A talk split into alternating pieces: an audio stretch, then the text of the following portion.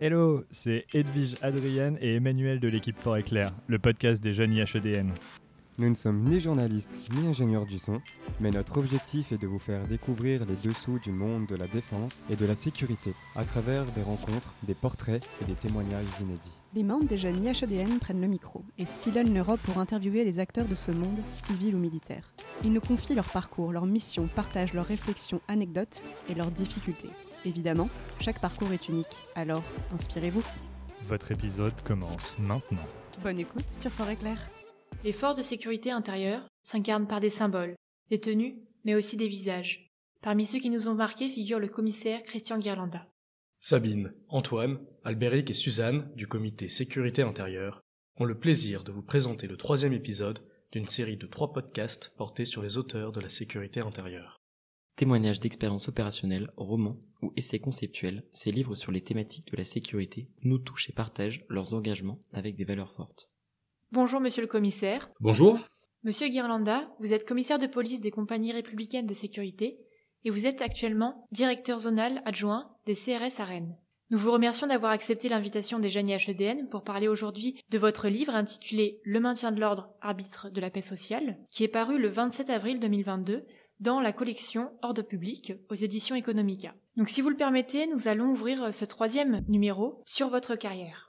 Monsieur le commissaire, vous avez commencé votre carrière dans la police en 1985 en tant que gardien de la paix. Puis vous avez été, de 1991 à 2000, officier des compagnies républicaines de sécurité, appelées plus communément les CRS. Et je rappelle que les CRS est une spécialité de la police nationale. Et donc vous avez effectué la majeure partie de votre carrière dans euh, les CRS, en région lyonnaise, en Corse, puis en Bretagne. J'aurais une première question pour commencer. Euh, c'est quoi être gardien de la paix?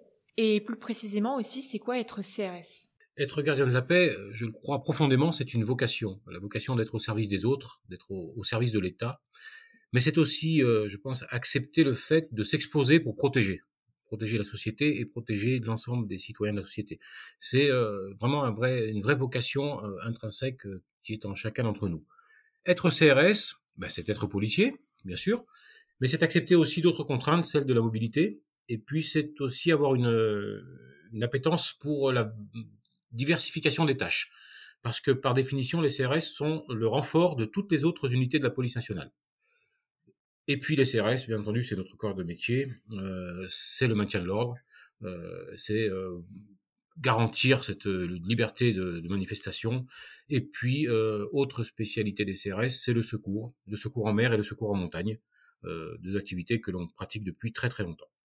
Après avoir été admis à l'École nationale supérieure de police de Saint-Cyr au Mont-d'Or, vous avez occupé successivement des postes comme directeur départemental adjoint de la sécurité publique à Ajaccio, puis comme adjoint au sous-directeur du soutien opérationnel à la direction centrale des CRS. Vous avez donc assuré des fonctions opératives en matière d'ordre public. En quoi consistaient ces différents postes en Corse et à Paris? Eh bien, le poste en Corse de directeur départemental de la sécurité publique euh, adjoint, euh, c'est la police du quotidien ce sont les policiers que vous voyez dans la rue, euh, ce sont les policiers qui euh, assurent la sécurité quotidienne des Français. Et puis c'était aussi une mission de partenariat, c'était animer ce qu'on appelle maintenant le continuum de sécurité avec les élus, avec les différentes administrations. C'était aussi faire de l'investigation, du renseignement et faire aussi bah, du maintien de l'ordre, ça reste dans le cœur de métier, mais là en tant que directeur du service d'ordre, c'est-à-dire donc en tant que concepteur des dispositifs. À Paris, la mission était complètement différente. Là, je rejoignais à nouveau la maison CRS et euh, j'y faisais du soutien logistique à grande échelle, au plan national. Notamment euh, avec une part particulière, c'était celle de la conception des matériels. Et dans cette euh, partie-là, j'ai eu l'honneur de pouvoir concevoir le tout dernier engin lanceur d'eau qui est en activité maintenant, qu'on appelle l'Égide, qui est un engin, lanceur d'eau lourd, et bah, j'ai eu le plaisir de pouvoir concevoir à partir d'une feuille blanche ce, ce matériel jusqu'à ce qu'il soit en opération. Vous êtes actuellement directeur zonal adjoint des CRS à Rennes. C'est un poste que vous avez occupé pendant 5 ans. Vous êtes également membre du cercle K2. Pouvez-vous nous en dire plus sur le poste que vous occupez actuellement et sur le cercle K2 alors le poste de directeur zonal euh, adjoint, euh, eh bien c'est la gestion avec le directeur zonal bien sûr de 1635 policiers et personnels administratifs et techniques, ce sont neuf compagnies de CRS, ce sont 60 motards, une section des moyens spécialisés, donc une section qui a à la fois euh, les engins lanceurs d'eau, mais aussi euh, des bateaux et d'autres matériels.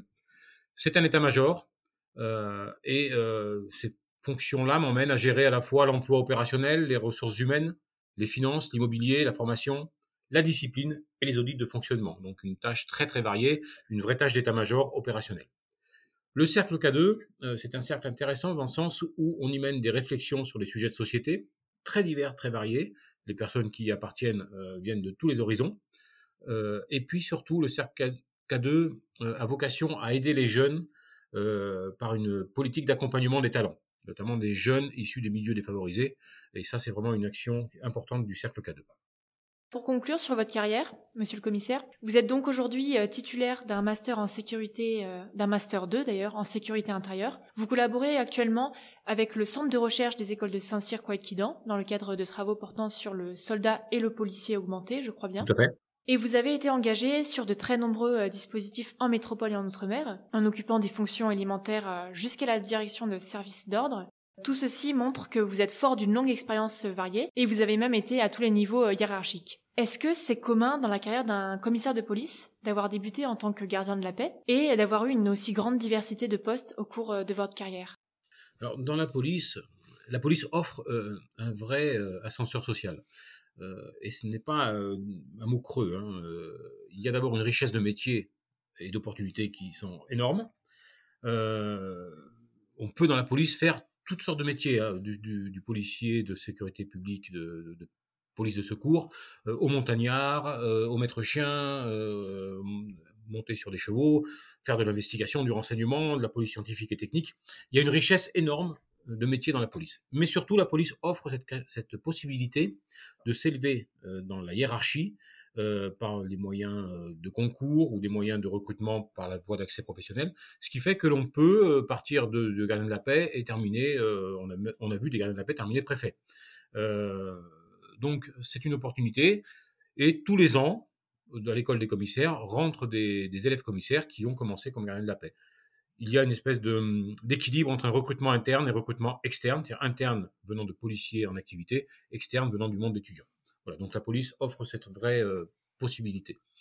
Quant à la diversité des choix de postes, euh, enfin des postes, c'est un choix que j'ai fait de varier mes, affectations. Bon, c'est aussi le, privilège de l'âge. Avec l'âge, on a une diversité de postes plus importante, c'est sûr. Euh, mais tout ça était en fait motivé par une curiosité et par la volonté de ne pas tomber dans la routine. Euh, refaire toujours la même chose de longues années, euh, c'est pas bon. Enfin, c'est ma vision des choses. Hein. Euh, et puis, au final, arrivant commissaire de police, ben, c'est devenu ensuite une obligation statutaire, puisque dans le corps des commissaires, on a une obligation de mobilité. Tout ça n'est pas neutre. Tout ça, c'est un coût humain et financier. J'en suis à mon dixième déménagement. coût humain parce que la famille aussi bah, doit accepter et subir euh, tous ces, changements de poste et cette diversité. Monsieur le commissaire, nous allons maintenant aborder votre ouvrage, Le maintien de l'ordre, arbitre de la paix sociale, paru le 27 avril 2022 dans la collection Ordre public aux éditions Economica. Ce n'est pas votre premier ouvrage, vous avez également écrit Diriger le maintien de l'ordre, qui est paru le 22 février 2019, et ces deux ouvrages sont plutôt destinés aux chefs et aux responsables du maintien de l'ordre. Vous avez dit d'ailleurs vous-même dans vos interviews ils permettent de donner euh, des clés d'analyse, des outils stratégiques, opératifs et tactiques. Vous avez dit également que le maintien de l'ordre français est reconnu comme l'un des meilleurs du monde et qu'il inspire de nombreuses doctrines, mais pour autant, il ne fait pas l'objet d'un enseignement ou d'études académiques. Est-ce que, en tant que formateur de cadre supérieur des CRS, on se sent obligé d'écrire un livre, de transmettre et en particulier d'écrire sur le maintien de l'ordre? Alors, mes motivations sont doubles parce qu'il y a euh, chez moi une, euh, une, vocation euh, innée à la transmission. Alors c'est peut-être dû aussi à un contexte familial. L'ensemble des femmes de ma famille étant dans le corps enseignant, j'y baigne depuis tout petit. Donc la transmission s'est ancrée en moi très très jeune. Euh, donc je pense que il y a cette envie personnelle, mais il y a aussi pour moi une nécessité à transmettre parce que ça fait partie de nos obligations en tant que cadre que de transmettre cette culture, ce savoir, de façon à ce qu'il se bonifie avec le temps et, il soit partagé.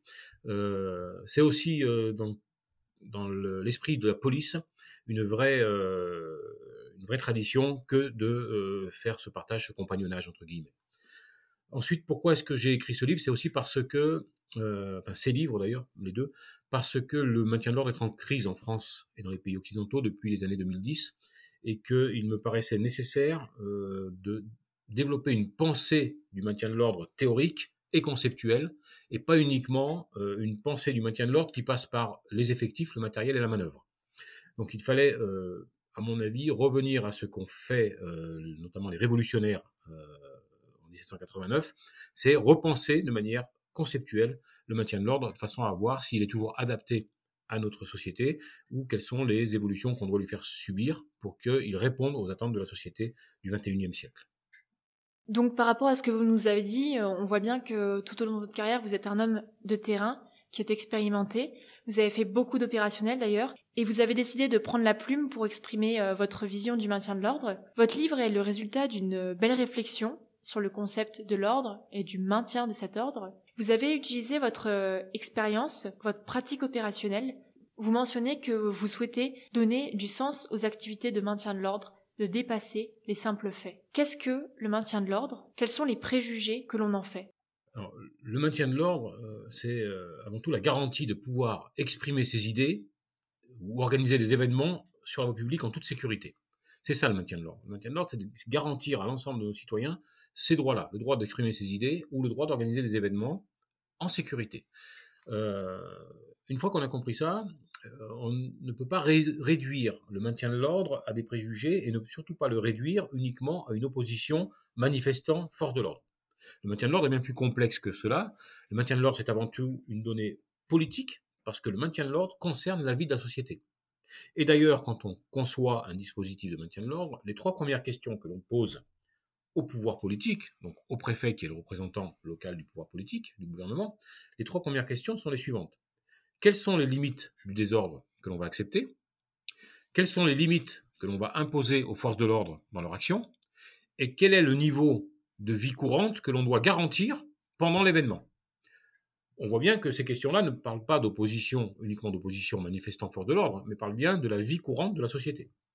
donc c'est pour ça que c'est à mon avis très important de comprendre ça, et donc de comprendre le sens du maintien de l'ordre. Le maintien de l'ordre, c'est un principe homéostatique, c'est-à-dire c'est un principe qui maintient l'équilibre du vivre ensemble. Il garantit la, cohabitation sereine des idées dans la vie courante de la société.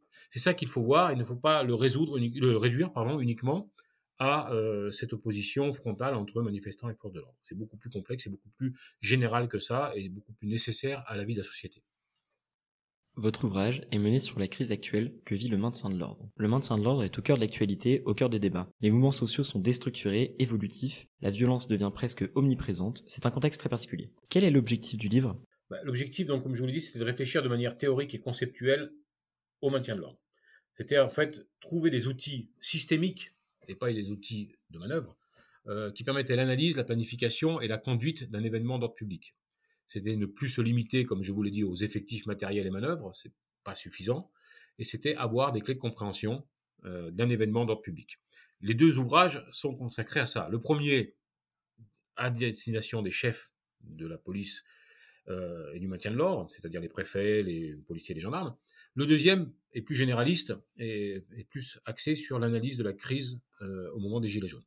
Mais ceci étant, l'objectif est donc de trouver des clés de compréhension et euh, des clés qui soient euh, objectives, qui ne dépendent pas de l'expérience des décideurs. Et pour ce fait, j'ai proposé donc d'analyser les événements d'ordre public autour du risque principal de l'événement, des effets que l'on recherche quand on déploie notre dispositif, de l'articulation de ce dispositif et euh, des, de, la typologie des types de policiers que l'on doit affecter au dispositif. Des événements récents ont montré que quand on se trompe dans l'analyse du risque, l'ensemble de l'articulation du dispositif n'est pas conforme aux attentes et provoque des dysfonctionnements. Quand on doit gérer un événement euh, type grande rencontre sportive, l'objectif premier, c'est de gérer les flux. C'est pas de faire du maintien de l'ordre. Donc, notre dispositif doit être organisé, structuré pour faciliter la gestion de ces flux. Tout le reste venant se mettre en périphérie et venant s'ajouter au dispositif. Voilà. Donc c'est ce que je propose, ce sont des clés d'analyse qui permettent de définir clairement les axes principaux sur lesquels il faut travailler. Nos auditeurs aiment bien les anecdotes. Est-ce que vous en auriez une? Une expérience, une anecdote qui vous a marqué, qui vous a ému? Alors, euh, après une longue carrière, euh, des anecdotes, il y en a à pléthore.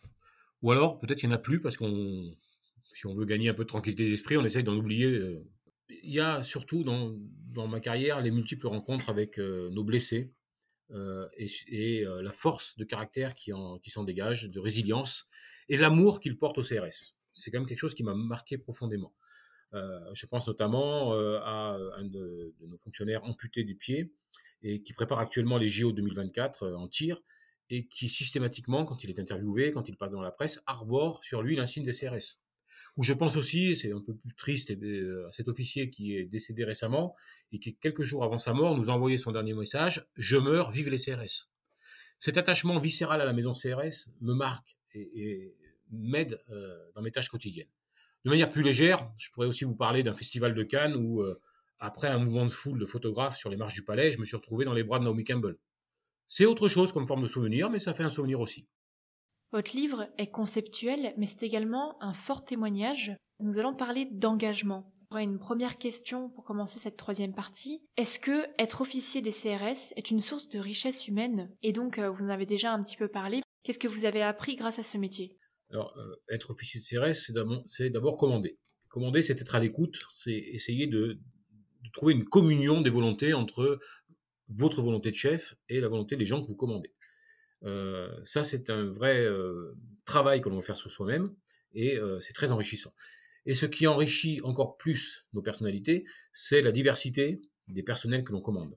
Il y a une richesse dans la diversité des personnels en CRS, mais c'est valable dans d'autres unités constituées, euh, qui est passionnante et qui est euh, tous les jours surprenante. vous découvrez des personnalités avec des, des hobbies qui sont très variés. Ça va de, du, du, spécialiste en, en, train électrique au chanteur de scène. J'ai même un spécialiste des fantômes, pour vous dire.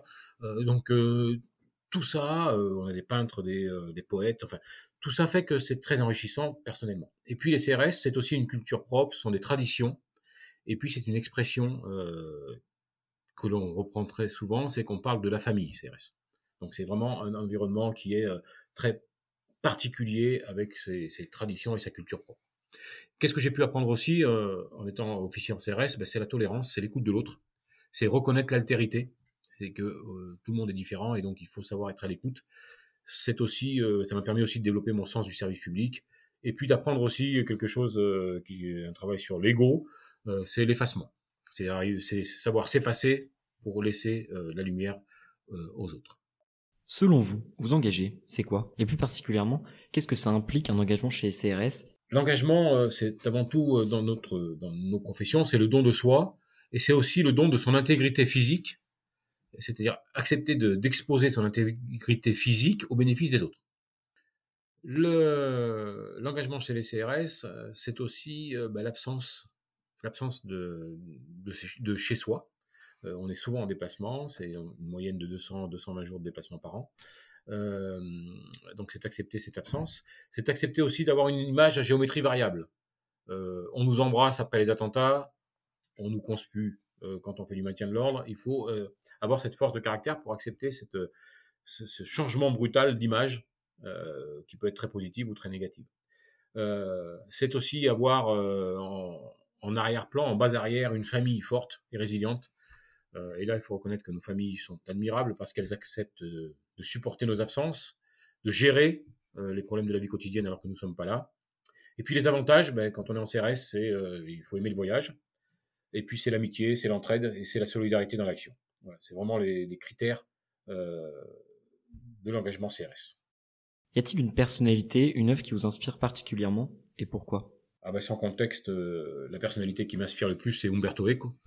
Euh, c'est par ses ouvrages et, sa capacité à rendre simple et compréhensible euh, les choses et, son immense culture. Et puis euh, une œuvre qui m'inspire, c'est la Chambre des signatures euh, du Vatican. Euh, c'est synthèse, la synthèse du génie humain qui apparaît dans ces fresques de Raphaël. je trouve ce, cet endroit magique. Merci beaucoup, euh, monsieur le commissaire. Donc pour finir, euh, pouvez-vous adresser un message à celles et à ceux qui, nous écoutent? Je pense notamment aux jeunes IHEDN. Euh, on aime beaucoup connaître les valeurs d'engagement. Et donc par rapport à ça, il y a une question qu'on aime aussi particulièrement, c'est Si vous étiez en face du Christian adolescent, qu'est-ce que vous lui diriez aujourd'hui? Alors si, euh, le Christian adolescent euh, voulait bien écouter le Christian ancien qui lui parle, euh, ce que je lui dirais, c'est euh, bah, ce que tu ne réussis pas n'est pas forcément un échec, n'est pas un échec d'ailleurs, c'est un enseignement. Ce que tu crois être n'est pas ce que tu es, et laisse tes passions s'exprimer, sors de la norme euh, que l'on t'enseigne. Et puis euh, une dernière chose que je dirais, c'est que la seule façon de partager avec les autres se fait par la beauté, par les arts, euh, moins que par la raison et, et par les sciences. Monsieur le commissaire, merci d'avoir consacré votre temps aux jeunes IHEDN. Merci pour avoir partagé votre parcours et qui, je l'espère, inspirera beaucoup d'entre nous. Merci à vous d'avoir bien voulu me, me recevoir.